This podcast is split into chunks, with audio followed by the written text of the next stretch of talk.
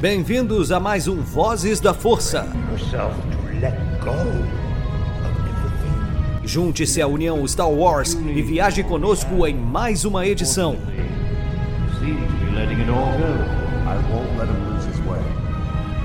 Seja também a fagulha que manterá a chama de Star Wars acesa por muitos anos.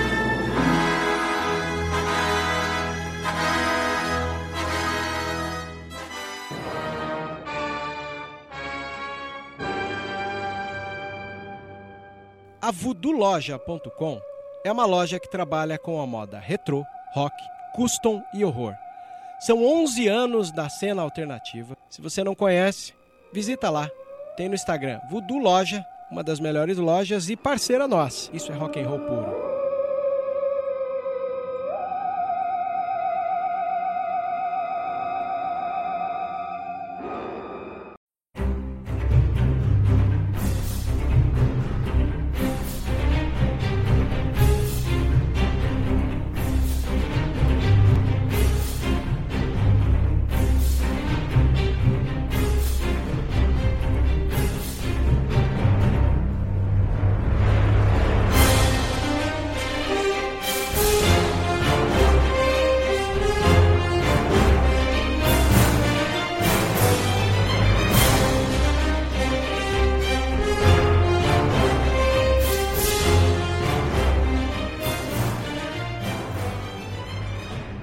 Sejam muito bem-vindos, usuários da Força.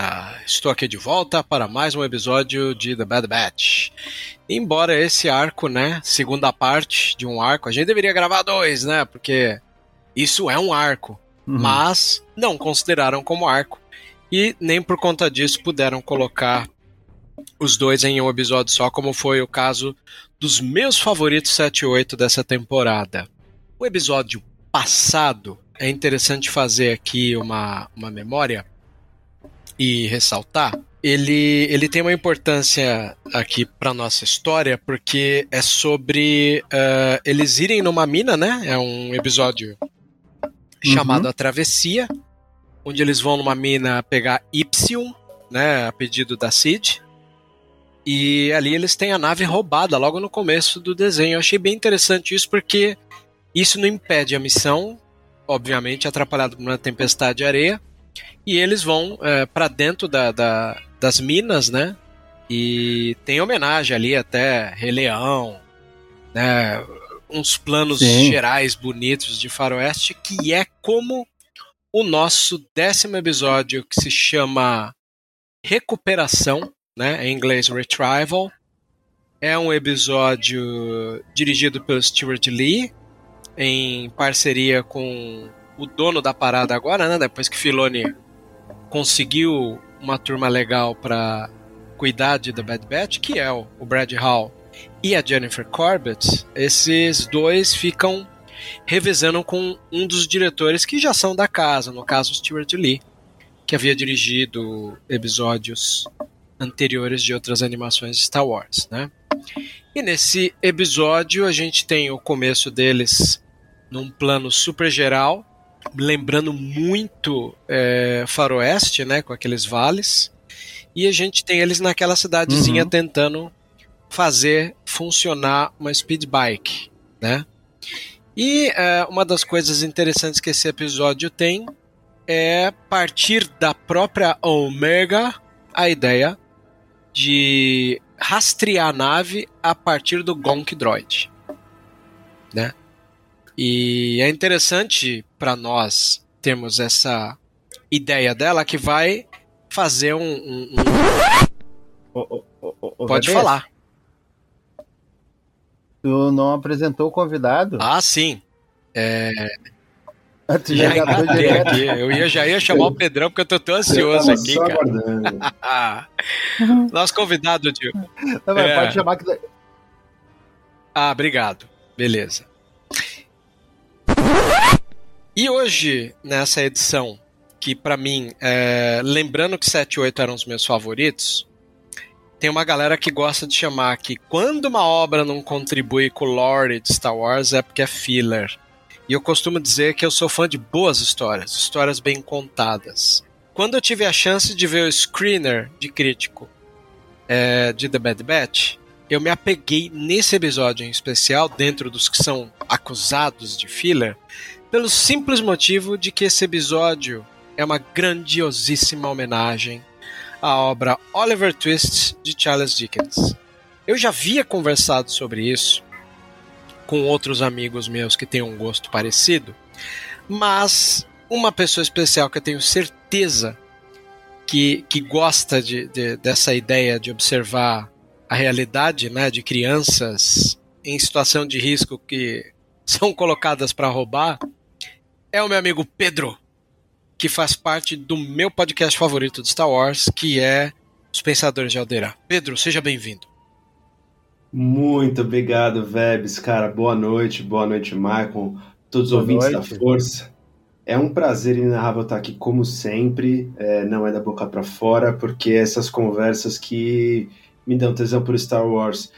Hoje, quando você veio ao convite né, do episódio do podcast me chamar para assistir é, esse episódio, eu já fui envezado, eu já fui ali com vontade, porque quando você falou Oliver Twist, eu falei, genial, é para isso que Star Wars existe. Você falou, cara, é, existe essa influência, e eu falo isso para mim, né? É tão Star Wars, isso é tão. É, o que Star Wars tem como contribuição social, que é um plano de fundo que tem aquela cara de infanto-juvenil, mas tem uma crítica social por trás, vai falar da precarização do trabalho, vai falar do trabalho infantil, vai falar, vai criticar o capitalismo, vai, um monte de coisa Nossa, incrível. demais, demais. Eu, eu cheguei a falar pro Vebs isso que o, o, quanto mais eu assisto Star Wars, mais eu vejo que ela é uma obra anticapitalista. Total, total.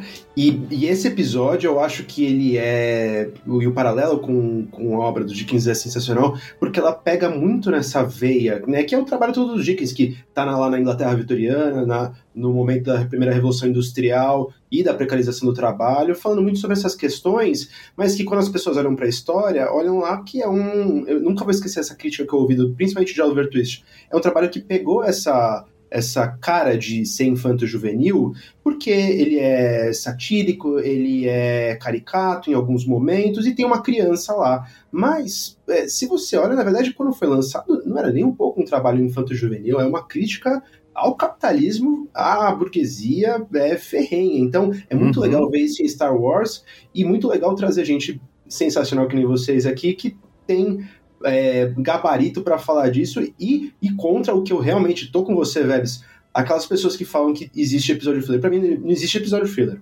Todo episódio, ou ele é, é character driven, vai ser desenvolvimento de personagem, vai uhum. ter alguma coisa adicional ao lore, mas quando não tem e as pessoas normalmente tapam o olho, é porque elas estão deixando passar alguma coisa muito importante. Esse episódio tem coisa demais pra gente falar. É, bora lá. É isso aí. E e eu acho interessante, é, agora você pode continuar depois que eu falo da ideia da Omega, né, de, uhum. e, de interceptar os sinais do Gonk Droid, né? Em paralelo a isso, a gente tem uh, o nosso personagem, o, o, ladrãozinho, né, Benny Barrow. Ao pesquisar o Benny Barrow, eu notei que é dublado pelo Yuri Lowenthal. O Yuri Lowenthal, eu não sei se por causa disso que o nome do personagem é Benny. Mas o Yuri Lowenthal é o dublador de Ben 10. Então talvez tenha aí uma piadinha interna, ah, é? é? é para quem não sabe, Olha ele também rapaz. dubla o Peter Parker do jogo do PlayStation do Spider-Man, né? Cara, desculpa fazer essa, essa conexão aqui, mas olha que bizarro. Eu, na minha cabeça, em algum momento, eu não sei porquê, aí como trabalho inconsciente, eu olhava para aquele garoto e no, como ele era jovial e tal, na dublagem em si, no trabalho do ator, em alguma coisa assim, me cutucava, não sei se é o Oliver Twist me lembrar o Billy Elliot, mas eu pensava no Tom Holland, eu pensava numa criança é verdade, estilo, sabe? É o cabelinho e tal. E, e é, pode ser isso, deve ter a, aquela parada do inconsciente. Eu tô pensando no Homem-Aranha, porque é aquele dublador, realmente ele tem essa, essa qualidade, né, de uma voz de uma, de uma criança jovial. E, e é engraçado, porque já que você tá falando de, de inocência, é, existe uma série do He-Man que saiu, né, He-Man e os Mestres do Universo, que saiu em 2021, e ele dubla o Príncipe Adam também, já que estamos aí né, na Inocência, também Olha dubla. Uhum. o Príncipe Adam nessa, nessa voz. Ele também, além dele emprestar a voz pro Homem-Aranha do jogo da Sony, esse mesmo Homem-Aranha está naquele jogo novo que saiu esses dias, o Midnight Suns, que é um jogo que junta aí os místicos de, de da Marvel, né? E aí eh, você tem de novo ali um Homem-Aranha nesse jogo e chamaram o dublador, o que eu acho bem interessante. Pelo jeito, o mercado de, de dublagem mantém os dubladores como se fossem atores linkados aos personagens, o que torna bem interessante, né? Tem um casting aí, né? Faz muito sentido, porque ele tem essa qualidade, ele tem esse perfil, e não à toa que emulou em mim, cara, a figura do Tom Holland, esse, esse Homem-Aranha, esse, esse cara que tem. Isso é muito interessante desse personagem do Benny, né? E ele passa isso só com o trabalho de voz. Depois a gente fala sobre as cenas, mas você tem aquela inocência, mas ao mesmo tempo aquela sagacidade, sabe? É uma qualidade muito do Homem-Aranha, do Tom Holland enquanto ator no geral, e desse Ben, por exemplo, o o Ben 10, Benny, eu não sei o nome do ator. me Yuri, perdoa, Yuri mas- Lowenthal. é, É, Yuri. Yuri. O trabalho do Yuri é sensacional e esse casting aí foi muito bem feito. Parabéns pra Lucas Pois é. Disney. E aí nós somos apresentados aí a antítese da situação, que é quando o, o Benny traz a Marauder, né, que é a nave do, do Bad Batch, ao poder do homem que comanda aquele, aquela base, né, aquela mina, aquele lar. E no caso, me refiro a Moko. Moko é dublado por Jonathan Lipo. Jonathan Lipo, ele tá mais famoso, olhando aqui, dublando jogos de videogame como Overwatch, né?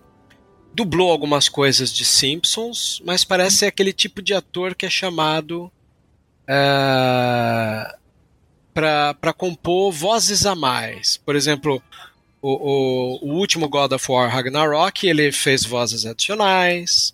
No Star Trek Prodigy Supernova, ele fez voz de dois personagens. É, então tem bastante coisa. Ele, inclusive, um jogo que acabou de sair, que é o Dead Space, um dos jogos que eu mais gosto de horror. Ele dubla criaturas e vocalizações. Então você vê que ele é um cara pau pra toda obra, né? E ele dubla, acho que talvez o, trabalho mais famosinho dele é uma animação da família Adams, Mansion Mayhem, e ele faz a voz do Gomes, né? Então, você vê que ele já tem um ar mais obscuro aí, chamado para isso. E ao dublar o Moco, a gente conhece em pouco tempo desse diálogo é, a realidade que aquelas crianças vivem naquele ambiente, que é quando ele traz a nave em espera de reconhecimento, automaticamente ali a gente já vê que existe na turma alguém né, que, que, que vai se contrapor ao, ao Benny. E aí a gente reconhece ali um personagem que se chama Drake, né? Acho interessante isso porque no paralelo com Oliver Twist, para quem lembra dos personagens, vai ver que o Moko é um paralelo com o Fagin, né? O Fagin é do Jew, né? O judeu. Ele é o cara que ludibria todas as crianças para fazer roubos. E o mais famosinho dos ladrõezinhos dele é o Jack Dawkins, que é o cara que ensina o Oliver Twist a bater carteira, né? Aí você tem ali o Drake, que é interpretado na voz pelo ator Alex Lee. O Alex Lee, pelo sobrenome, você já vê que é oriental, então ele dubla bastante é, desenhos animados. Então, por exemplo, Dragon Ball Super, Super Hero, ele fez Gama. No Demon Slayer Kimetsu no Yaba, ele fez o Zenitsu Agatsuma. Eu não sei porque eu não sou otaku.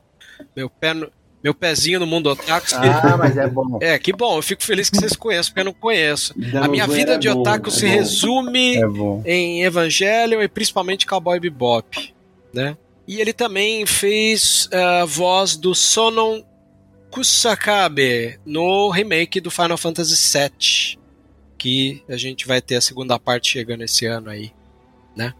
Então tem outras animações aqui, mas acho que a Bleach também ele fez um tal de Jushiro Okitake, né? Então tem bastante. É, outro, outro anime bom. É. Bleach. Então eu deu para perceber que ele é bem chamado para coisas tanto americanas quanto orientais, né? Em Cyberpunk Mercenários, né, a série de TV, ele faz a voz do Ketsu. Então também é mais um ator aí de renome. Mas aqui no paralelo acho interessante esse trio né, de relacionamento, que é justamente o Fagin, que é um paralelo com o Moco, o Jack Dawkins, que é um paralelo com o Drake, e uh, o nosso Benny, que é o Oliver Twist, né? Colocado ali naquela realidade de crianças que, que roubam. E você vê que tá no papo deles, né? O lance de, de roubar. Porque ele roubou, entregou, esperou ali um, uma premiação, né? E nitidamente pela conversa você vê que o Benny vai ser engambelado. Como é que foi para vocês ver essa uhum. atmosfera do papo entre o patrão escravizador de crianças e, e o Benny? Cara, para mim, é, eu acho que a, a, primeira sensação quando eu vi é, a dinâmica do, das crianças com é, o Moco e pensar no Fagin, mas eu pensei também em todas as obras que tem esse trope, né, essa, essa, essa nota, essa batida meio clássica do, do grupo de crianças que roubam e que tem ali um, um adulto, entre aspas, responsável, mas que no fato, de fato escraviza elas ali, uhum. né, e, e tem uma relação ali de, de exploração mesmo, sem contar depois do trabalho da mina, né, que é outra história, mas só mesmo essa coisa da gangue é, me fez pensar, eu não tenho certeza, tá, mas eu lembro que no é, Oliver Twist, uma das primeiras coisas que Oliver Twist faz de original é trazer a, a criança, colocá-la no centro e botar é, é essa problemática dessas crianças que são uh, adultificadas, né, que são obrigadas a entrar para o submundo, para o crime, é, na frente. E, e, isso é um, um trope, uma nota tão batida que a gente reconhece de tantos filmes, de desenho, etc., que acaba se perdendo, mas a gente tem que lembrar disso que é realmente a, a, a, a origem né, dessa figura, dessas relações, e que, pelo menos na literatura, pelo que eu lembro, é o, o primeiro cara a fazer isso. Então, é, eu acho inevitável a, a, a conexão com, do, com Oliver Twist, mas o que eu acho mais legal é que logo quando eu bati o olho nessa relação, eu pensei na Omega e pensei no Bad Batch, como o Ben ia servir ali como um espelho também de uma criança que é, tá numa situação que ela precisa é, amadurecer, crescer, mas são universos diferentes. Um tá ali naquele estereótipo clássico, a criança que entrou pro crime, e a outra tá ali amparada por uma família. E dali em diante eu já começo a olhar o Benny, sabendo que ele vai fazer cagada, sabendo que ele vai entregar todo mundo, é, já tava lá escrito até o final, mas já pensando nesse arco, nessa redenção, o que, que ia acontecer com a Omega quando visse aquilo, como ela ia se relacionar com o Pet Pet, vendo aquelas crianças se relacionando com aquele adulto explorador, né, que não cuida delas, pelo contrário. Então, só de ver aquilo já me deu um, um start para começar a série que eu falei, olha, tem muita coisa que tá no não dito aí, que de novo, as pessoas que vão achar que aquilo é mais um filler, mais uma aventura da semana, esquecem, inclusive isso é importante falar de Charles Dickens, que uh, o produto seriado que é aquele que vai dividir a, a, sua história em pequenos episódios, começa lá naquela época do Charles Dickens, que está fazendo folhetim, que está lançando os seus romances em formato seriado, uhum. exatamente para isso, para você ter tempo de construção de personagem, para você manter a audiência presa para o próximo capítulo, e você vai dando ali migalhinhas, migalhinhas, migalhinhas. Mas hoje, na nossa ânsia, a gente vê um episódio que dá uma, uma construçãozinha. Esse episódio trouxe construção para Omega, trouxe construção para Bad Batch, mas o pessoal vai olhar e falar assim: ah, tá aí, mais um episódio filler que não aconteceu nada, aventura da semana. E, de novo, pessoal, é essa natureza do que é a, a, obra em si. Ela vai trazer uma construção aos poucos, assim como os episódios anteriores. É, Web, estou com você, gostei muito dos episódios anteriores, porque trazem um detalhezinho aqui e ali que enriquece o personagem. E um desses é essa relação da família, da relação dos adultos, das crianças, que precisam. Sim, e é legal porque você tem duas famílias é, indo ao encontro, né? Uma família é o que sobrou do Bad Batch, e a outra família é essa família disfuncional, né? onde o líder dos ladrões, antes de premiar o garoto, que foi lá querer tentar agradar, é, o garoto fala, e a água? Ele vai lá e toma uma golada d'água e entrega o resto.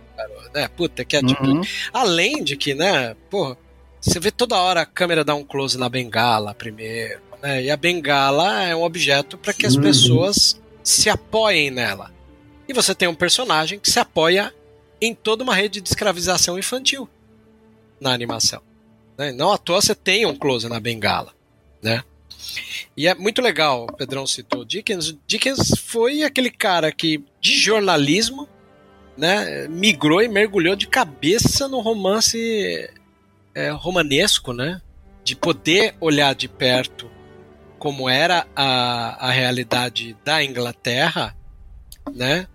Vitoriana, com violência, pobreza, desemprego, péssimas condições de trabalho nas fábricas e prostituição, coisa que obviamente aqui não ia entrar, né? Mas o Dickens tinha uma consciência social, né? E isso é uma coisa que fez ele, na hora que vai contar a história de Charles Dickens, ele, ele tem um apreço em ficar beirando quem vai ler o livro entre uma situação que parece que vai melhorar e você fica assim, putz, que legal, o moleque tá indo bem. Aí acontece uma desgraça sem tamanho.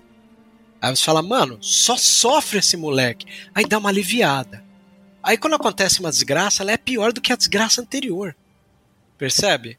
São, são detalhes desse livro que torna ele, para mim, às vezes, ali, talvez um pouco mais interessante do que Copperfield. E até mesmo tem uma outra obra dele, é, é Vidas Breves, eu não lembro tem um conto de Natal, né? Que é bem. Grandes Esperanças. É, falei Vidas Isso, Breves. Scrooge, é, é, eu, eu, é, eu lembrar é, é, o, é, o, é o Grandes Esperanças. Grandes Esperanças é um, é um dos livros mais. dos livros mais incríveis dele, dos romances, né? E, e são livros que vieram depois, né? E, e vale aqui uma curiosidade. Pode falar, eles, Pedrão. E, e, todos eles, é engraçado né, se tocar nesse, nesse, ponto de trazer as outras obras, todos eles eles têm as mesmas batidas em comum, né? É isso, é a Inglaterra vitoriana, é a degradação do operário, é a degradação do pessoal na fábrica, é a miséria, é a pobreza, e essa imagem, e eu não tô, é muito engraçado como funciona o inconsciente de novo, né? Eu não tô sabendo resgatar da onde, mas eu consigo pensar nessas crianças sujinhas, na, naquelas roupinhas é, da Inglaterra do, do, do, século XVII, só o trapo, aquela boinazinha, sabe? É uma imagem muito viva na nossa cabeça que não necessariamente vem do Charles Dickens, vem de, sei lá, qualquer obra que, que se passa nesse período. E você é, pensa muito. Olha que engraçado. É uma obra que é para ser é, uma crítica social, que é para ser caricata, exatamente para mostrar, para pontuar, para chamar a atenção das pessoas, as pessoas conseguirem passar batida, né? O, o, o, Scrooge vai ser uma coisa mais óbvia, né? Vai ter clássico, vai estar tá lá falando do, do, do, cara que tem é, avarento, enfim, é uma, uma, uma coisa mais é, focada mesmo de criticar o, o, capital. Mas o Oliver Twist vai se passar às vezes como uma história de olha tadinha essa criança explorada.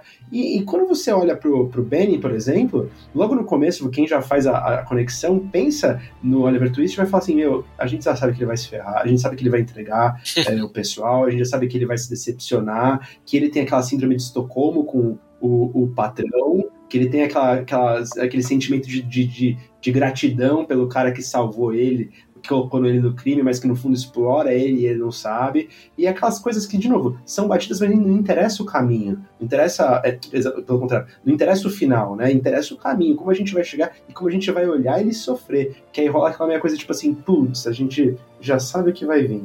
Que droga, coitado. Coitado. Isso é muito bom, porque o episódio. Aliás, mais um, um, um elogio para Bad Batch, e, e eu digo isso sempre cara, os roteiros são muito bem escritos. Eu acho que é um, um, um, ritmo muito legal e uma escrita muito inteligente que sempre em alguma cena, alguma coisinha, algum detalhe tem. E esse episódio eu acho que é mais um desses que tem pequenos comentários aqui e ali que quem perde é uma frase, é, um, é uma linha de diálogo que tem Sim. muito ali. Por exemplo, uhum. É, a questão da precarização do trabalho. É quando eles estão entrando lá e viram e falam assim: ah, porque agora ele é, é, tá apertando por causa da, da, tá degradando o Y. Tá, tá, tá, degradando o Y e agora a, a mina, né, tá numa condição ruim, o pessoal tá recebendo menos. Cara, quando ele fala isso no começo do episódio, alguém com um olhar um pouquinho mais atento já sabe, tipo, cara, isso, é, isso, isso aí é mentira. Isso aí uhum. é exploração. E aí você fica naquela torcida do tipo, será que eles vão descobrir? Será que. E isso é, é maravilhoso, muito... né? Como eu disse, que eu acho que esse episódio, sem, sem sombra de dúvida, foi uma crítica direta ao capitalismo. Uh, nós temos ali na, na, na figura do Moco, né? O patrão realmente, que é aquele que está precarizando o, o funcionário, e está forçando uma competição entre os funcionários para que eles possam ter uma produção maior ainda, né? Total. É legal total. Você, é, é, esse ato cruel, né? Você vê quando ele, o, o Benny traz a nave. Ah, Benny, mas não dá para vender isso daí. Eu vou ter que vender em peça. Isso reverbera tanto na cabeça do Benny que quando o Benny tá sozinho com o Gonk Droid, que é a única coisa que o Moco soltou para ele, ó, oh, você não vai ficar de mão vazia pega esse droid aí. O que, que ele fala? Ele vira pro Brad e fala assim: Acho que eu vou vender você por peça, porque você é inútil para mim. Então ele, uhum. ele vai reverberando no, do macro pro micro, né? Pra você ver como é esse modus operandi dos meninos do Moco viverem é uma reverberação constante daquilo que eles são condicionados, né? Exatamente. E a, e a, repetição, olha que legal você falar disso, me lembrou de uma frase também que, de novo, passa a batida, mas se você olhar, tem muita coisa dizendo. É a relação que ele vai ter com o Gonk depois, vai virar e falar assim, pô, mas como vocês cuidam dessa, dessa coisa, vocês se importam com ele? Pô, essa é, lata velha, né? Ele... Essa lata velha. Uhum. Para ele é só mais peça, é só mais dinheiro, é inútil, ele não consegue ver ali. É, aí tem toda uma discussão por trás disso, né? Mas uma, entre aspas, uma vida no droid, né? Alguma coisa que senciente e tal. Então, para ele, pô, não interessa, aquilo não tem valor. Agora a, a nave para os outros é uma casa, o droid é, um, uhum. é, uma, é uma vida, entendeu? E, e, é isso que ele reproduz, exatamente por quê? Porque ele aprendeu esses valores do, do Moco, né? Então é, é muito é, triste que ao mesmo tempo que ele tem essas, essas relações, ele está sempre em, em choque com elas, né? Ele está ali é, ainda um pouco maravilhado de ver que tem alguma coisa diferente, alguém que pensa diferente, mas ele vai até o final do episódio, e a gente vai chegar lá, é, não muito. É, com um pé muito atrás da onde ele veio, né? Um pé muito do que ele aprendeu sempre, e é isso, um, acho que é um tema muito interessante no final do episódio, do tipo, é, determinismo. Você hum. sabe fazer isso, você pensa nisso, você cresceu nesse lugar, e você não tem como fugir do, do seu destino, né? Como tu, o Pedro falou antes que ele serve de espelho muito para Ômega, né? É muito interessante os diálogos entre os dois, né? Que ele tá sempre perguntando para ela: "Tá, mas eles te tratam como como igual, como igual a eles? Como assim, né?" Porque ele tem essa coisa que ele sempre sempre é rebaixado pelo Moco. Tem também é, que ele fala, ela diz da, da nave: "Ah, mas a nave é a nossa casa." E daí depois ele replica isso, ele diz que ali é a única coisa que ele conhece, que ali é a casa dele, né? Quando ela diz, não, você pode fugir, você pode sair. Verdade. E, e é muito legal porque nesse momento que, que ele tá especulando o que vai fazer com o Gonk Droid, é a hora que a nossa equipe chega até ele, ele tenta fugir de maneira inútil e é pego.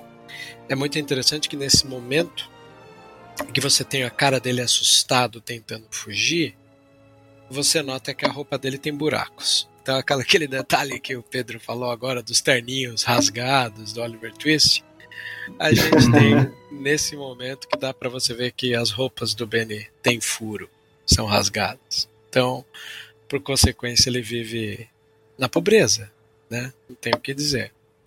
E aí, é, depois de uma de uma pressão até que na altura dele, né? A única pessoa que realmente ameaça ele com arma é só a Omega. Né? Ela foi a que chegou para render. O resto só, tipo, sustou aqui, tirou ele da moto, que acho muito respeituoso isso com a criança. Né? É um detalhe interessante. Muito legal isso. É. E, e aí eles chegam ao conhecimento de quem é Mo. Aí ele fala que o Moco é o chefe da cidade, que controla e a nave está com ele. A equipe cobra né, do, do Benny para levar. Eles são especialistas naquilo que a gente chama de entrar. Né? O, o, o grande trunfo de, uma, de, um time como o Bad Batch é recuperar coisas, né? Re, invadir e tal. Aí eles têm aquela ideia maluca de entrar no exaustor, né? Com 60 segundos. Nossa, tem, tem N filmes de aventura, né? Desde Missão Impossível, que você tem alguém entrando de rapel, é, contando com o tempo, né? Porque aquele exaustor vai vai soltar aquele vapor lá mortal, mas eles dão um jeito.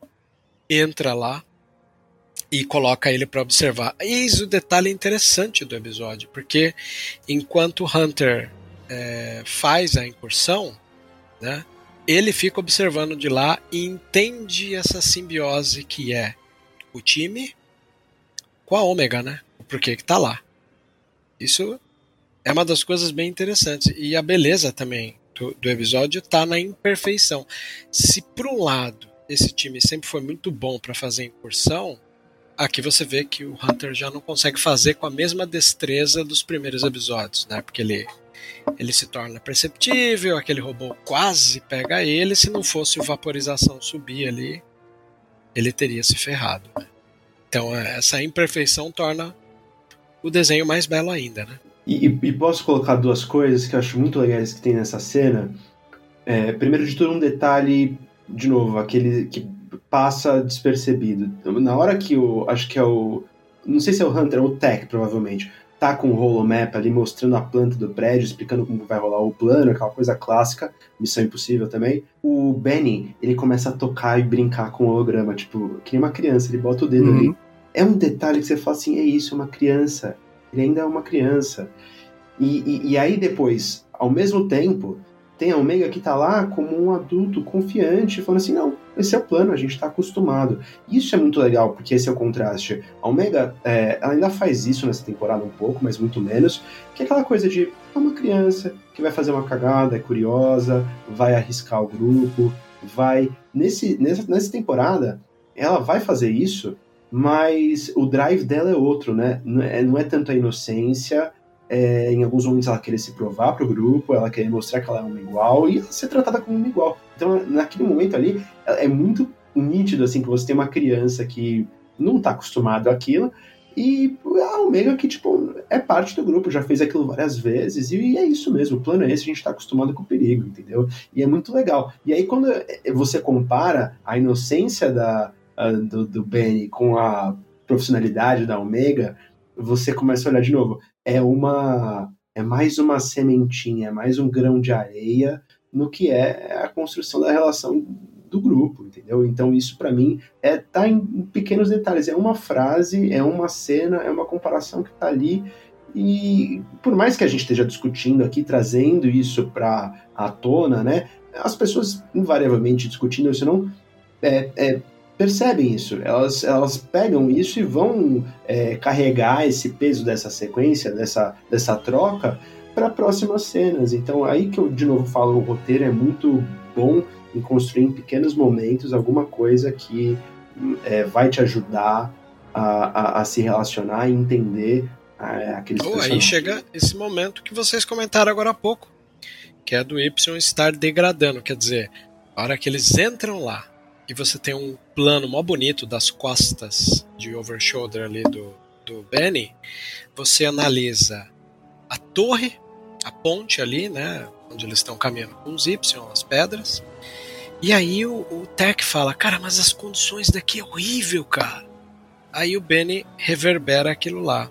Ah, então, mas é porque o negócio tá ruim e o Moco teve que diminuir o salário para manter a operação. Na hora que ele fala isso, imediatamente você tem um close na Ômega sacando o que ele, Benny, não sacou. Ela até abaixa o olhar do tipo, meu Deus, que conversinha, né? E ele ainda coloca assim, pelo menos ainda trabalhamos. Né? O rosto dela, ela recupera ali o olhar para ele e poucas pessoas vão se ligar nisso, né, cara? Que é uma pena. Esse olhar triste da Ômega de ver a que condição que o Benny acha que está bem colocado no mercado, vamos dizer assim.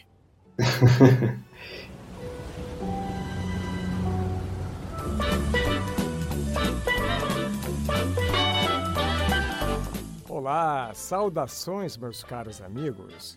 Enquanto Anakin e Ahsoka saem em missão, juntem-se a mim para tomar um drink e ouvir mais uma edição do Vozes da Força.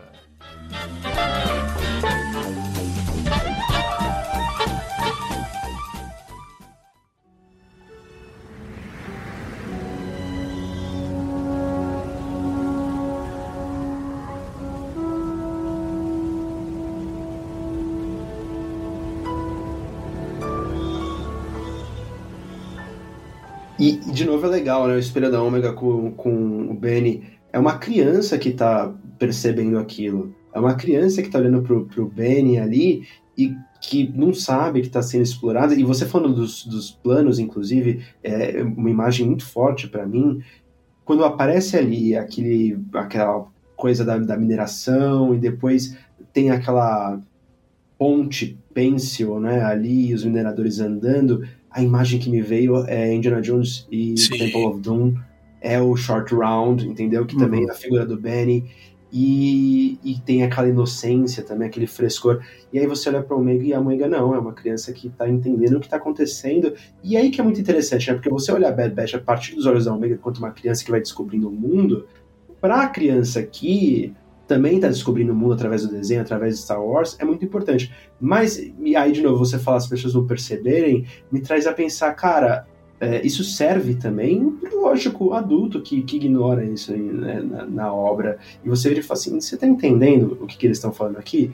É muito mais claro e caricato você falar de é, uma mineração, trabalho infantil e essas coisas que são tropes, né, que são batidas de vários filmes, mas você consegue se entender, se colocar nessa situação? Você consegue se colocar no, no, lugar do Benny, entender a sua própria relação com o trabalho? Sim, quantos não são precarizados, né? E, e dão graças a Deus, ah, pelo menos eu ainda tenho meu emprego, mas está ali sofrendo, sendo humilhado muitas vezes. Né? Exatamente. Ou até, sei lá, é uma coisa que a gente sabe são as grandes marcas, né? Talzara, quando fala que é feito na base da escravização.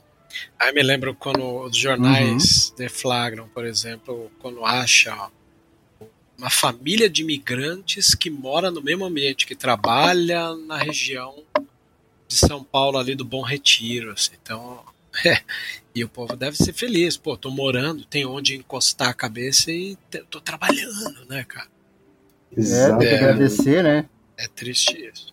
E isso, assim, de novo, né, é muito triste a gente pensar nesses exemplos extremos do, do sweatshop, do pessoal que vai fazer roupa para Zara, vai fazer tênis para Nike, iPhone para Apple, mas isso acontece, em, de novo, né, em, devido, guardadas as devidas proporções, no universo do, do, do blue collar, entendeu? É o cara que que trabalhar numa, numa corretora de, de seguros, num, num bancão, num enfim, né? Os exemplos são muitos, que é precarizado e o cara tem jornada de trabalho degradante, o cara tem condições degradantes, mas aí o que importa e tá ali, né, na cara nesse, nesse primeiro diálogo é a narrativa. É quando e aí já trazendo um, um leve teaser episódio do Pescador de, de Alderan que a gente tá terminando de escrever, lança muito em breve.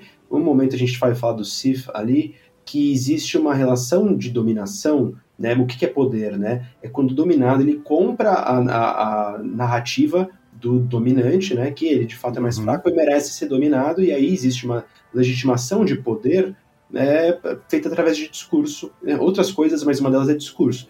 E o discurso ali, para os dominados, é, cara, todo mundo tá perdendo, entendeu? Tá todo mundo no mesmo barco, é, o, o, o, o Y está sendo degradado, então é lógico que ele teve que cortar os nossos salários e a gente tem que agradecer, porque a gente está numa situação ruim. E na hora isso me incomodou tanto, porque me fez lembrar da pandemia, entendeu? Me fez lembrar do discurso do estamos todo mundo no mesmo barco, é uma situação ruim para todos, e a gente tem notícia de que é, número de bilionários cresceu, entendeu? Então, é, é, é Aí alguém que vai ouvir talvez esse discurso vai falar assim, meu, vocês foram muito é longe é e fala de bilionário em pandemia. Mas não é. No fundo, no fundo, a crítica que está intrínseca naquela cena em um diálogo é sobre Olha, isso. Olha, a gente é convidado a ir longe, penso eu. Isso é uma das coisas que acho que as pessoas poderiam pensar. O que, que um criador cria histórias?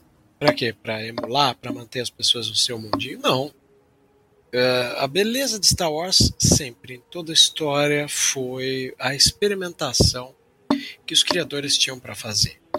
Quando eu fui dar uma palestra no stand da Iron, da Comic Con, sobre o episódio 8, levantando os valores do episódio 8, era eu enxergando meio copo cheio, em vez de meio copo vazio, de que uh, tinha muitas coisas positivas do universo Ryan Johnson colocadas ali no episódio 8. Quando eu vou defender é, boa parte das obras, uma das viagens antropológicas mais legais que eu faço para valorizar o produto é entender o que, o que era o satélite ao redor da cabeça do criador. Por isso que hoje a gente encontra aqui no meio desse episódio a falar do Charles Dickens, né? Porque é belo isso, a maneira como é contado, os espelhos do livro convertidos, né? Essa coisa da, da, da Ômega falar que vai acompanhar ele até a torre, que é onde vai poder liberar, porque eles acham a Marauder, que tá toda faltando peça. E as peças estão na torre, que é uma puta dificuldade. E aí eles falam, quem vai pra torre? O Hunter diz que vai. Aí não, você não vai, tem que ir alguém que não é, alegue alerta. O que, que vai ser? Criança, porque aquele lugar só tem criança. E aí a Ômega vai, opa, também você não vai assim. Vem aqui que eu vou te emprestar uma roupa para você passar despercebida. Imediatamente, depois que o, o Benny fala da roupa para convencer, a gente tem um corte abrupto com o reinado da sala do Moko comendo é engraçado como simbolicamente as imagens significam muito, porque você vê ele comendo tudo do bom e do melhor, bebendo garrafas caídas, e a única criatura que entra na sala para interagir com ele e vê ele, né, naquela porquice, né, porque ele ah, tira a colher da panela, derrama, é um androide que não vai notar essas coisas éticas. Essa coisa dele comer igual um, um suíno, isso, isso me faz lembrar muito essa coisa dele comer igual um suíno me faz lembrar muito a realidade que a gente teve quando viu o Bozo saindo do poder e a já comentando, né, ah, né, como é que sim. ficou o Palácio do Planalto, uhum. as emas morrendo, né, de obesidade. E isso me faz lembrar uma frase muito foda aqui: se você coloca um porco na cadeira de um rei, você não vai ter um porco rei, você vai ter o reinado transformado em chiqueiro, né? É muito é, belo isso, porque isso esse ambiente onde o Moko come, você tem garrafa caída vazia que ele não retira, o lugar que ele enfia a colher na panela cai tudo para fora. E, e, isso é até, até a figura obesa, né? Da, da, da do cara Total. que come muito. É, demonstra é, opulência, né? Acho isso sublime. E essa figura grotesca, cara, isso que é muito importante, né? Essa figura grotesca, esse absurdo que é ele lá. Isso já devia ser indicativo, né? Mas ele lá gordo, comendo, e engraçado como é, né? A, a estética da cena em si. Ele comendo compulsivamente que ele não para pra falar. Ele morde, ele fala, morde, mal, morde, fala, morde. E, e as coisas caindo, e o droid que entra, de novo, você trouxe bem ele é, ele é um, um, alguém que não come, né? Não tem esse detalhe. Ele, ele, não vai se incomodar com aquela situação porque qualquer outra pessoa se incomodaria. Então, por isso que ele vai ser o único a entrar. E aí, quando você tá vendo aquilo do, no olhar que ninguém tem, né? É, o, aquela coisa exclusiva do, do, do espectador, você vira e fala assim: é lógico, ele tá explorando as crianças, não precisa ir muito além. Mas essas dicas já foram dadas em pequenos signos que vieram antes, né? Então, ele ser gordo e andar de bengala é aquela figura do aristocrata clássica, da, da de, também filme assim, bem é, maniqueísta, mas que, uhum. que traz esses símbolos para ajudarem, para apoiarem você a olhar e falar assim: olha, tá vendo esse cara aí? Ele aparentemente não é o que ele aparenta ser, tem alguma coisa por trás dele.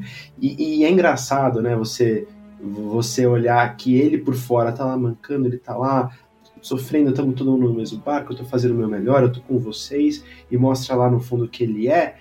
Esse fundo que ele é do, do, do porco, né? ainda mais nas, nas, nas histórias, é, na literatura vitoriana e tal, essa figura, assim, ela ainda é assim um pouco constrangedora, né? Ele é esse personagem ali é escondido. Mas que você comentando do Bolsonaro, por exemplo, é você pensar que essa figura hoje do, do, do bruto, do, do porco, do que seria, entre aspas, é, honesto, né? Que você é, é, é, o que é, né? Ela é, rolou esse plot twist, né? Porque ela é valorizada, porque ela é realmente o que ela é. Ela vai comer assim, vai cair tudo e vai ostentar e vai se lambuzar, enquanto tem gente passando fome.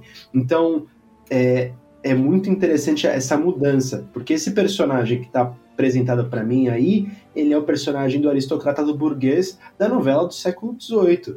Ela, hum. ele, ele é caricato por causa de. Porque essas novelas eram caricatas, iam trazer esse personagem desse jeito.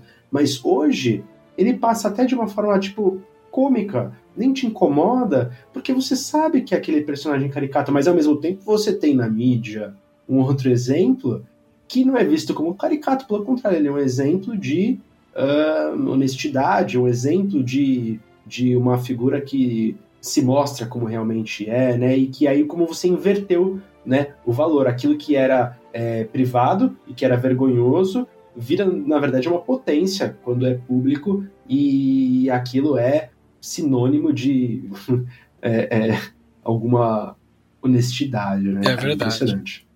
Não, isso me lembrou aquela aquela passagem também do do Bozo lá que ele se empanturrou de farofa e aí tinha farofa por tudo, no chão e tudo. Mas aquilo ali foi para mostrar que ele era do povo, né? Como o Pedro disse, eles tentaram mudar, o, na verdade, os valores, é, né? Concordo.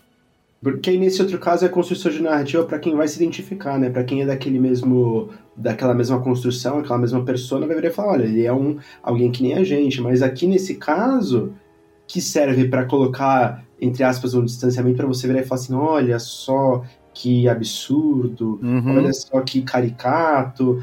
É não fazer essa relação, né? É não fazer essa conexão. É o, é o churrasco da picanha de mil reais, é o uhum. leite condensado, é a farofa caindo na roupa, mas essa, essa conexão ela, ela, ela passa. Por quê? Porque é tão caricato, é tão bizarro e foi tão aceito, tão normalizado, tão banalizado que aquilo vira e fala, não, é um, é um vilão de desenho animado que tá explorando criança. Essa característica, né? Eu fico até empolgado em poder dizer que na era vitoriana, é, essa figura do homem de glutão, do, do, do, do, cara que lidera, essa figura caricata que o Pedro acabou de falar, ela é famosíssima em quase todas as obras que a gente tem da literatura vitoriana seja ela do Oscar Wilde, seja George Eliot, seja das irmãs Charlotte, de Emily Anne Bronte, Sim. tem essa figura caricata lá. Uhum. Isso é muito engraçado se pensar.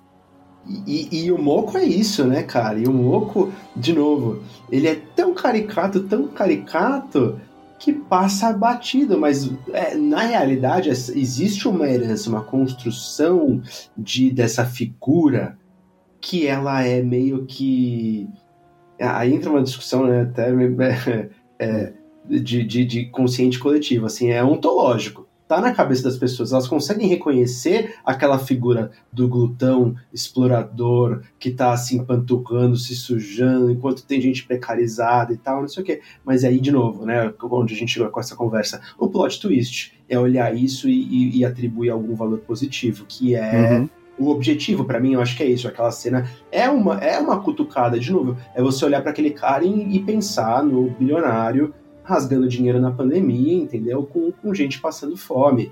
Isso faz parte do debate, tá desde a obra lá do século XVIII a esse desenho agora e criticando a mesma coisa, o momento que a gente passou há um ano atrás. E, e de novo, é, passa despercebido porque, de novo, tão caricato, tão absurdo, tão banalizado que. Ah, mas é como é, né? E tá tudo não, não precisamos ir a um ano atrás. Nós tivemos aí na Copa do Mundo os jogadores comendo carne com ouro por cima, ouro em pó. Uma ostentação né? desnecessária, né, velho?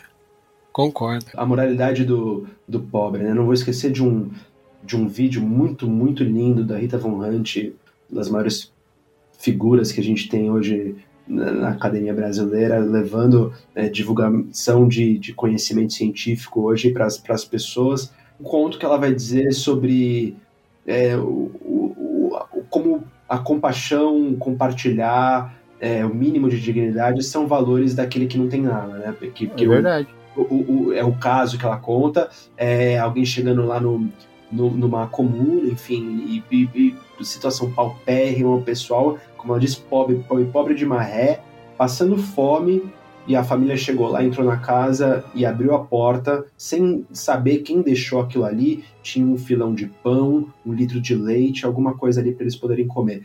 Essa cultura de, de, de solidariedade entre quem passa necessidade é, tá ali, por exemplo, na cena que a gente vai ver um pouco depois, não mega compartilhando ração com, com Benny. Uhum. Que pro Benny é extremamente esquisito, porque ninguém compartilha nada. A, a, o mundo que ele vive ali, é, todo mundo tem que lutar pelo único, é, é, única tigela de sopa que o, o, o Moco deu ali para todo mundo se matar, entendeu? Como se aquilo fosse um, um, uma benevolência dele, aquela esmola. E isso, de novo, é uma metonímia, né? É uma, uma, uma é, no caso, o, o, prato de sopa é uma metonímia, mas ali tudo, aquela dinâmica toda é uma alegoria da nossa situação do, do capitalismo, do sistema de trabalho, da precarização e, e do, do, trabalho que é tido como esmola, mas que no fundo, no fundo, é, você se sente gratificado por estar tá ganhando aquela esmola. Mas quem você deveria estar tá, é, é, é celebrando é quem compartilha o pão, é quem tenta fazer distribuição de. Enfim. É muito é louco. Muito é louco. Muito louco. E você acabou até adiantando que eu ia falar exatamente esse momento. Que ele, para poder chegar na torre, ele fala que só tem acesso a torres mais chegados do Moco. E aí eles vão lá para perto do Drake que tá jogando para bater a carteira dele. Tá aí, fazendo aquele paralelo com os personagens né, de, de Charles Dickens esse paralelo do, do Drake com o Jack Dawkins para poder chegar ali na, no lar do Fagin, ou do nosso personagem Moko, que chega ali para ser o conhecimento da, da Omega, que não conhecia, e vê a galera brigando por um prato, uma tigela de sopa. E, detalhe, quando o Moko ordena a tigela lá para todo mundo atacar, ele assiste de longe com um ar de soberba, né? É um exercício de poder aquilo. Exatamente, cara. E de novo, isso me revolta, isso me revira, é visceral, porque essa imagem da luta pelo prato de sopa me, me remonta àquela cena que ficou famosa na pandemia do pessoal lutando por osso, entendeu? No caminhão.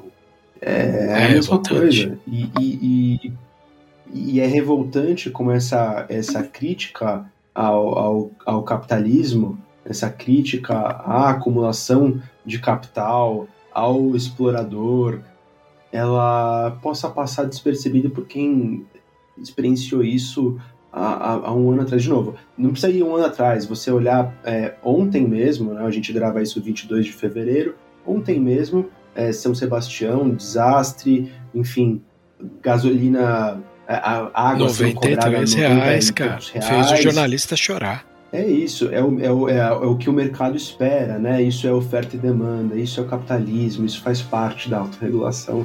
Mas isso é um absurdo, em sentido de em quesito humano, em, em, em involução da sociedade, né? Em que ponto a gente chegou num sistema de produção que permite isso e que acha isso é, justo. Eu só posso responder essa nossa articulação com uma frase da obra A Casa Soturna de 1853, do Dickens, que diz: Os filhos dos mais pobres não estão sendo educados, mas sim arrastados. Eu acho isso a maior realidade, assim, sabe? Que não envelhece nunca, infelizmente. Percebe? Infelizmente. E esse exercício de poder, né, da, da tigela, me faz lembrar uma das coisas mais cruéis. Porque às vezes você vê uma, um gasto de energia, porque polarizado sobrou para o Brasil as briguinhas de direita e esquerda. E nessas briguinhas a, a turminha da direita ama né, colocar ditaduras da esquerda e tal. E tudo isso uhum. em prol de lamber um sistema opressor que é o capitalismo. Né? E, pior do que essa frase, tipo, ah, e a esquerda que matou tanto. Assim, cara, o capitalismo, embora hoje ele não mata, ele deixa morrer. Isso é uma das coisas piores Exatamente. que existe. é um sistema que deixa morrer, né? E, e não, e não só deixa morrer, né? Como ele promove que as pessoas, os, os, os jogadores ali entre si se matem, se comam e acreditam que aquilo ali faz parte do jogo, da dinâmica. Porque é, a gente voltando para a cena da, da, da, sopa e para alguns comentários antes que existe, ou não sei se é depois, me perdoa, mas do funcionário do mês. É, é quem ganha o prato é o Drake, né? E, e o outro prato ele joga pro povo Por... se esguelapar lá para pegar por ser o funcionário do mês, ele é o cara que vai ganhar o prato, ele vai ganhar algum reconhecimento e ele vai se sentir importante. A gente tá falando de coisas aqui, ó, muito trágicas do capitalismo. Né? A gente tá falando da água a 90 reais, a gente tá falando do osso. Hum. E aí, muitas vezes, o nosso amigo de classe média vai olhar para isso e não vai se sentir tão tocado porque não é a realidade dele e, e, e eu discordo, mas eu entendo. Só que essa pessoa não consegue entender que ela, ela passa pelo esse mesmo processo, em outra escala. Então, a história do funcionário do mês é muito interessante porque é, é, Gilles Lipovetsky vai falar no, no, capitalismo estético no século XXI, vai é, estudar o capitalismo que a gente, a modo que a gente vive hoje, em que esse funcionário do mês é, é, é esse reconhecimento que existe, seja o bônus, seja gente, é, é, eu chego a, a ser incômodo para mim quando eu vejo festa de fim de ano de firma e gente subindo lá no palco para receber troféu, música, o pessoal bater palma. É o que uhum. o Slipovetsky fala que é exatamente é, esse teatro é a mesma manipulação do, do, do, do, do dono do meio de produção ali que está falando assim, olha, você por se matar, por dar seu sangue, por estar tá precarizado, tá vestindo a camisa, tá gostando disso, é, você é incrível, você é o funcionário que a gente quer por isso aqui, ó, tô aqui um, um, um brindezinho. Esse brindezinho vai fazer o cara explorado se sentir mais valoroso que os outros e vai alimentar essa dinâmica. As pessoas vão querer ser aquela pessoa. É o que acontece, por exemplo, no Endor, no, na, na, na, prisão, na Kina 5, quando eles estão ali competindo para ver quem não morre na construção da, da Estrela da Morte. O pessoal, hum. ele, ele tá com o pé na cova e tá ainda competindo para ver quem é o, o, o, o melhor naquela situação péssima. E o capitalismo é isso. E aquela crítica do prato de sopa, de novo, é uma alegoria, é uma metonímia do problema maior que a gente vive hoje nesse sistema de produção que pregam que a gente, em uma competição constante, queira ser o melhor entre todos os precarizados, o que, de novo, não é nenhum alento, não é nada para se comemorar, na verdade é triste.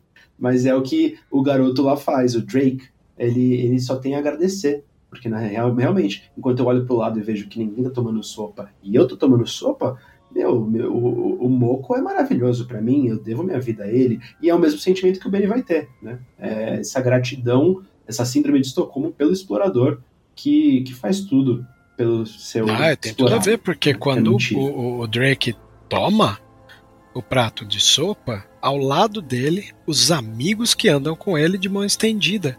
Tipo, deixa um teco para mim, sabe? Essa coisa assim. Você vê no ato corporal dos personagens estendendo a mão. E ele engolindo a caneca inteira ali, a tigela inteira, né?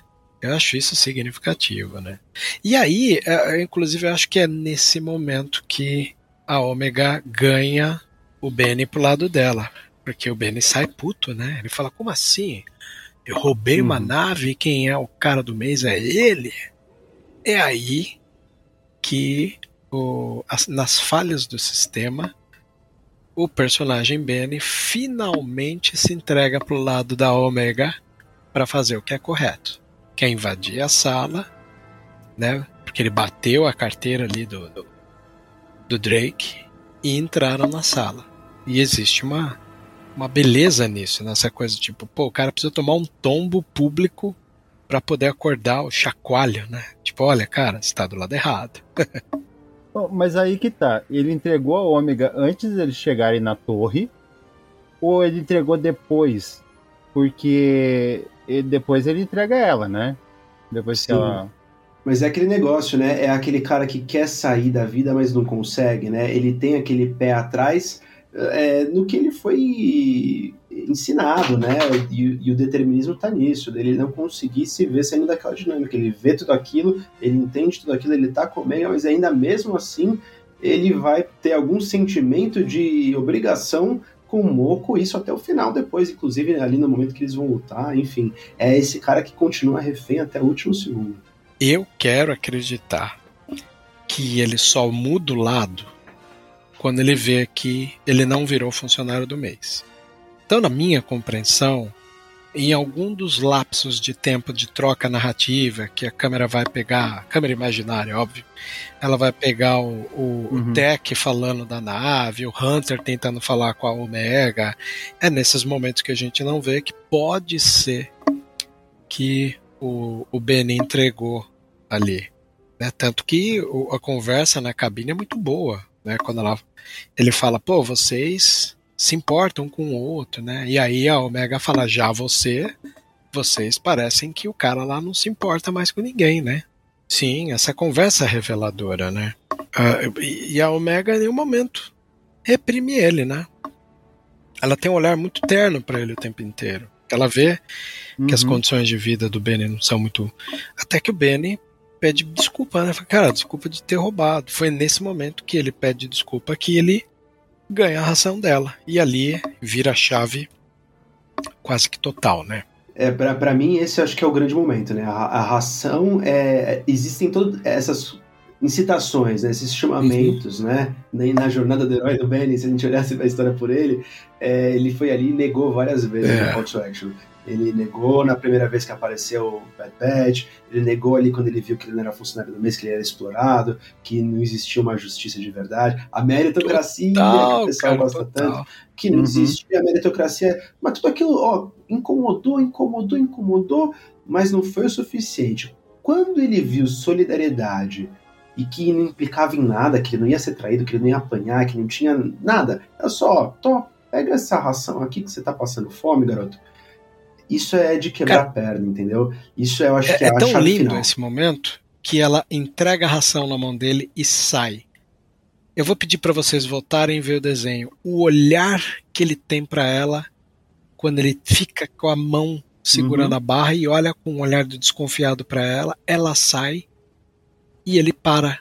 A feição dele, né, os olhos semicerrados param.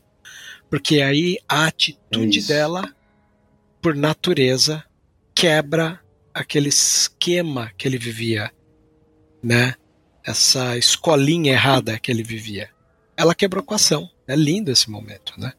É isso. E, e, aí, porque a gente prega tanto né, o que a gente faz, eu acho, é, essa conversa aqui e, e, o trabalho dos pensadores enquanto quem ama Star Wars e procura construir pontos para refletir a realidade através da fantasia, é porque é olhar esses momentos em que um personagem através da ação transformadora, um ato político de amor, consegue transformar alguém, é levar isso para nossa vida. Eu acho que alguém dizer que, por exemplo, esse, personagem, esse, esse episódio é filler, eu não cheguei a ver nenhuma relação na internet, nenhuma reação do pessoal na internet ainda, porque, de novo, eu acabei de ver esse episódio cinco minutos antes de entrar nesse, nessa conversa. Mas se existe essa conversa, eu fico imaginando, é, é você ignorar é, essa construção, esse arco que no final é totalmente é, é pago, é retribuição, é a Omega mostrando e falando, olha isso aqui, ó, os valores de Star Wars são, é, é sobre isso. E ela faz o ato ali altruísta. Para mim isso é amor de verdade, isso é o, é o Luke que se sacrifica para salvar a resistência, é o Obi-Wan que se sacrifica, é a Leia que se sacrifica uma vida inteira de dever público, é isso. Isso é amor, é fazer o bem. Por quê? Porque é isso, seu valor moral na sua balança, é o que você acredita e, e é quebrar a roda, é mudar a dinâmica. E é. eu acho isso demais. E aí o momento ele tem a sua parte didática, que é a hora que a que ele masca ali a ração, ele fica olhando para Ômega e para porta, né? Que dá alusão do tipo, mano, caguei, agora já era. E aí a câmera vai pegar é, e vai seguir o Tech arrumando a nave, é onde ele fala assim: parece que o Moco está usando seu poder de meios de chantagem para seus empregados. É uma tática similar ao Império. Esse é o momento que o desenho vira uma didática sem fim para virar para o cara que está assistindo e dar um chacoalho. Amiguinho, se você achou que esse desenho é filler. Esse desenho acabou de te mostrar numa paródia de Oliver Twist que é uma tática que o Império usa com as pessoas, a chantagem. Lindo isso, né? E, e, mais que isso, né, acho que é colocar para esse, esse espectador que estava até agora é, olhando para aquela dinâmica do capital, da exploração, uh, e, e, normalizando tudo aquilo, achando aquilo, ok, faz parte do jogo, ouvir de um personagem lá de dentro que ele confia, um clone, né, que está em, em, processo de reabilitação, tentando encontrar seu lugar novo no mundo, virar e falar assim, olha, tá vendo isso aqui? esse sistema de opressão é, do capitalismo é tão ruim quanto o sistema de opressão de um, de, de um regime autoritário, totalitário, da ditadura que é a, o império, entendeu? E, e, eu acho que não existe coisa mais clara que equiparar os dois e virar fazendo. Tá vendo aquele burguês gordo safado que está se lambendo de comida, deixando cair no chão e aquelas crianças passando fome? Ele é tão ruim, tão vil quanto o imperador. E, e a crítica para mim termina é. aí. E é legal porque, eh, hum. voltando pra cabine, o, o, o Benny fala, e aí, conseguiu desarmar o escudo? Aí a, Omega fala assim, cara, não, a maioria dos dados que eu tô tentando escanear com esse aparelhinho na minha mão são relatórios dos lucros do Moko. Quer dizer, o cara. Nossa, essa parte foi. Essa parte é. foi. Tu via o, o rosto, a feição da, do, do Benny, né? É o que você falou, mais, mais didático impossível, né? Essa uhum. hora eles estão telegrafando, falando, rapaz, é, olha isso aqui. Ela, ela, ele, tanto que ele não acredita. Ele fala, deixa eu ver isso aqui. Não, tá aqui, ó, eu te mostrar. Ele vai lá ver, aí ele lida com a verdade, né? Até que chega o Moco e dá a alusão de que ele, o Benny, entregou a Omega quando ele fala, um ladrão entregou outro ladrão. Que é um puta diálogo para esse momento, né? Aí a feição hum. corporal do Benny é uma feição de culpa, de alguém pesado, de alguém arrependido, né? E mesmo ele entregando uma. É, e mesmo ele entregando, ele vai lá e alimenta a esperança. Oh, seu título de, de funcionário do mês vai chegar. não, fala nada, mas vai chegar. É o, é o cara prometendo, né? As promessas políticas. E é só 72 horas. É, só mais 72 horas é ele acreditando eternamente, né? Ele, ele, ele oferecendo redenção para aquele cara que é irredimível, assim, aquele cara que que estava explorando ele até agora há pouco e ele continua estendendo a mão porque tem essa sensação de, de obrigação, de gratidão, né? E, e, e o que eu acho mais interessante, falando da animação, vários momentos, né, que a gente já falou nesse episódio, uma, se tem uma coisa que eu queria deixar aqui publicamente, é eu acho que Bad Batch, junto com Tales of the Jedi, é uma das animações mais. E a última temporada de Clone Wars, uma das animações mais lindas de Star Wars, uhum. porque a qualidade de detalhe é a roupinha poída, é o olho que dá aquela serrada milimétrica que já tem expressão pra caramba, é a iluminação que é ali, né? É, é, é aquele contraste luz e sombra que a gente chegou num ponto que às vezes eu olho a animação do Bad Batch, tirando o traço, claro, é, para mim aquilo parece um filme da Pixar. Né? Aquela melhorou, melhorou bastante. Quase Toy Sim. Story, né? Muito, muito bom. Muito, muito bom. Que, é, para mim, aí, de lógico, tem uma questão subjetiva de estilo. Tem gente que não vai gostar do traço, tem gente que não vai gostar da animação em si, do, do estilo dela. Mas é o que, para mim, completa consegue atinge aquilo que acho que o George Lucas esperava quando ele começou Clone Wars, é você colocar o, o a animação no mesmo nível de arte do que um feature film, né? Do que um longa-metragem é, é, com atores. Um dia eu né? conversei com um amigo meu que mora em Nova York, que foi um aluno de cinema e hoje é amigo, e ele comentou que a vantagem dessa pluralidade de produtos Star Wars, como série de live action, série de animação, é que às vezes a gente, como fã de Star Wars, não tem predisposição para parar duas horas para ver um Star Wars. Então essas obras de 20 minutos, meia hora, 40, elas vão se adequar para aquele momento que você está com saudade da atmosfera Star Wars e para para assistir um que se adeque uh, ao seu tempo e, e à sua escolha.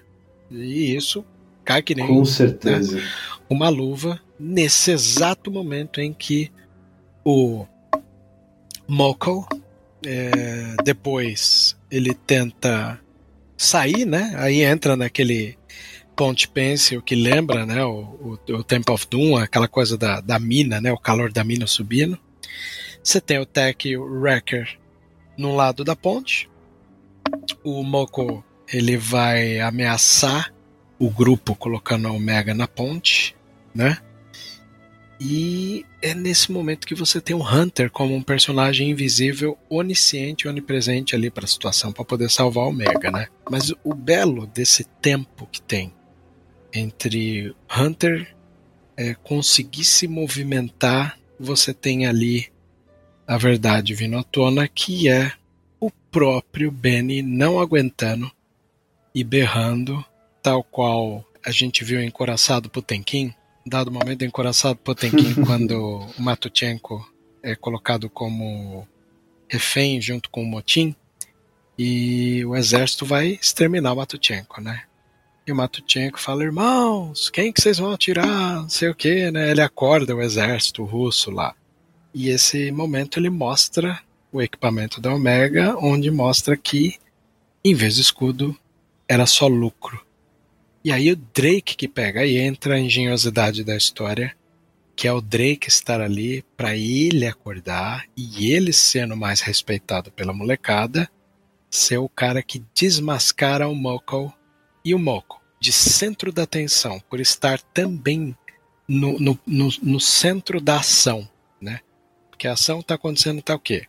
uma parte da ponte uma grupinha, outra parte o outro, uma outra ponta Omega e no meio tá o Moko, que estava por cima da carne seca. Bastou a revelação acontecer que ele vira alvo. Ele tá no meio de tudo ali, né? Acho isso belíssimo, inclusive. É, não só de fotografia, mas é isso, né? Os paralelos. Você fala em Coração do Potemkin, é, eu acho um filme maravilhoso que você traz sempre e é daquelas coisas que se tem só em aula de, de cinema, né? Então acho que fica a dica.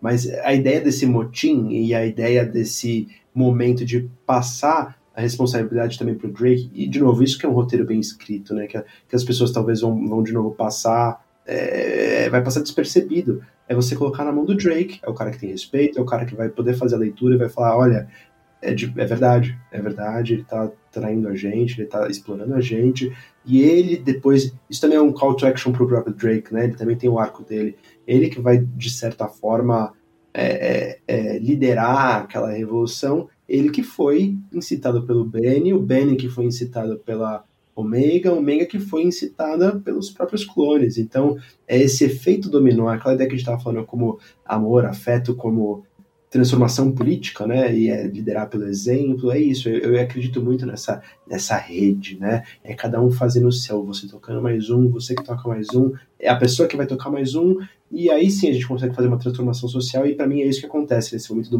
do motim, né, do, do, dos, dos, das criancinhas exploradas ali, dos, dos trabalhadores infantis. Sim. E termina ali com a nave sendo recolocada. Tem um plano, um detalhe besta, mas que faz todo sentido para essa família que a gente recitou no começo do episódio, que é o Wrecker chegando e abraçando o Gonk Droid. Você vê até o que pro, pro Benny Sim. era uma lata velha, um, um defeituoso, tem tudo a ver com Bad Batch, né? O lote ruim. Então até pro Wrecker que levanta o Conk Droid no abraço e ah, tá com saudade sua. Pô, todo mundo ali é importante no grupo, né? Isso é muito bonito, cara. E, e, a frase que o Tech vai deixar depois é muito legal, porque eu não esperava isso dele, né? Ele que teve um arco também no episódio anterior Sim. ali na mina com o Omega. Ele vai virar e vai entender, não só entender, mas talvez começar a compartilhar é, do sentimento que fez o. Esqueci o nome dele, que saiu do grupo na semana retrasada. O Echo. Sumiu.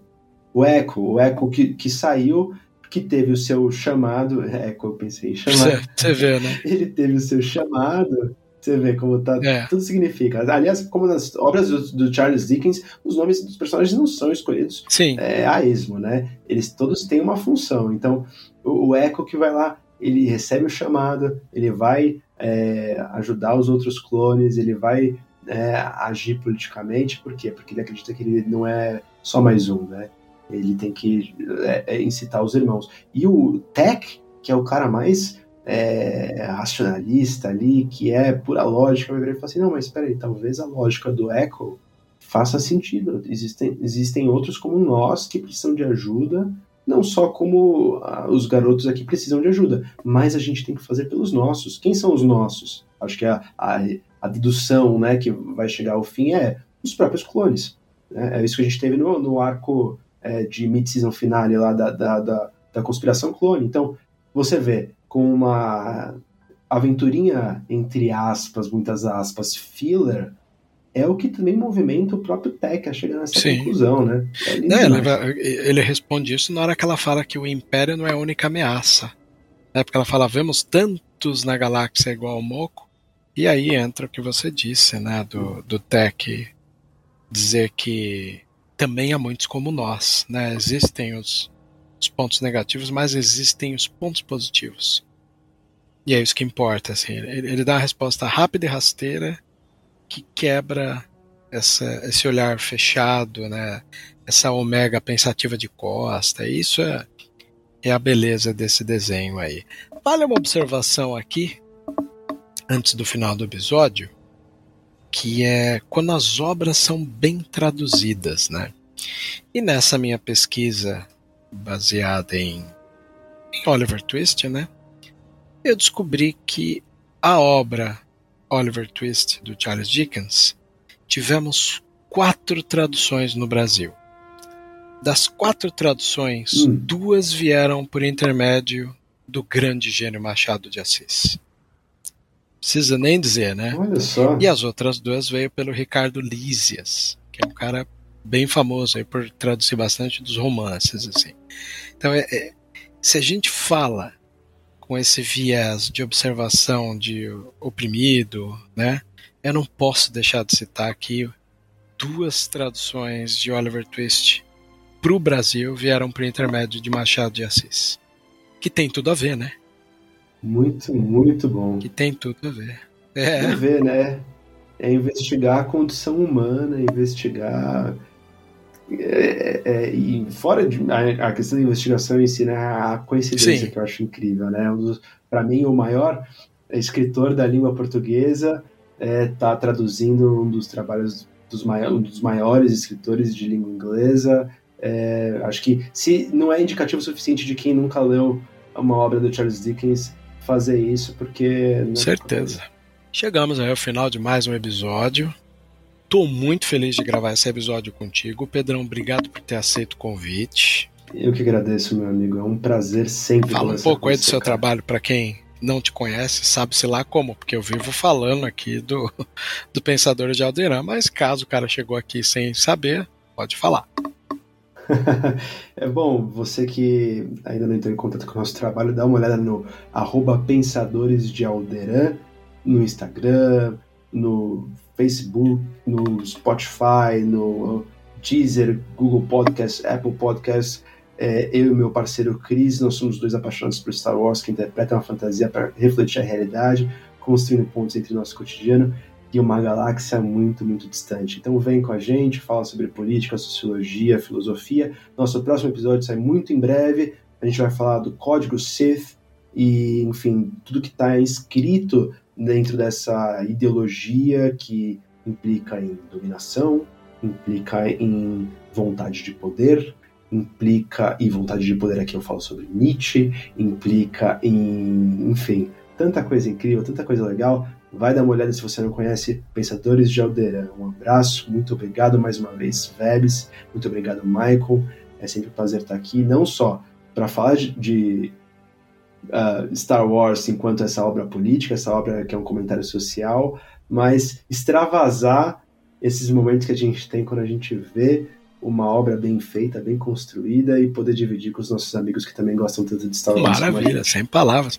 Quero agradecer ao Michael, que não apresentei no começo do episódio, mas acho que ele já está acostumado com as minhas distrações e até porque é parte do time, né, Michael? Obrigado aí, viu, mais uma vez.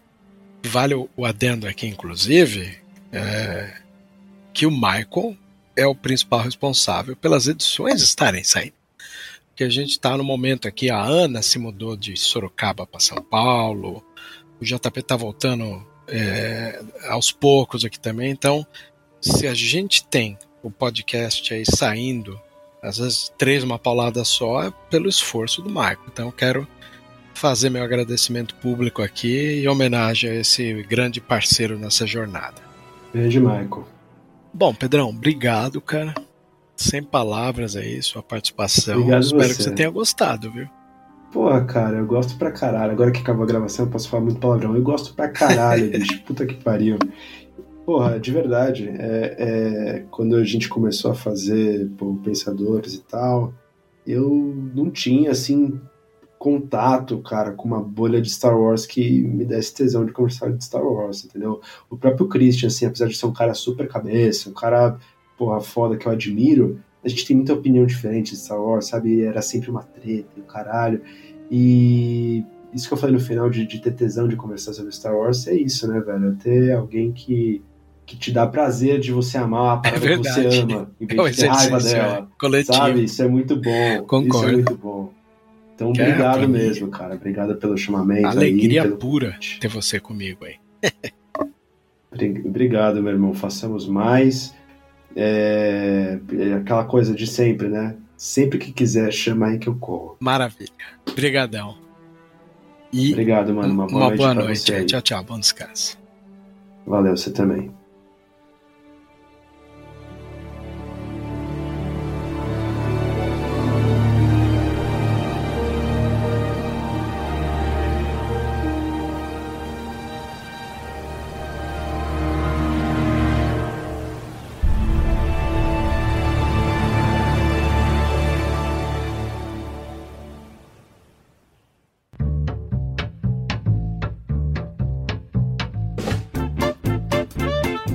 Você ouviu e vivenciou Vozes da Força. Por hoje é só. E que a força esteja com você sempre. Aqui é o comandante Paul Dameron desligando.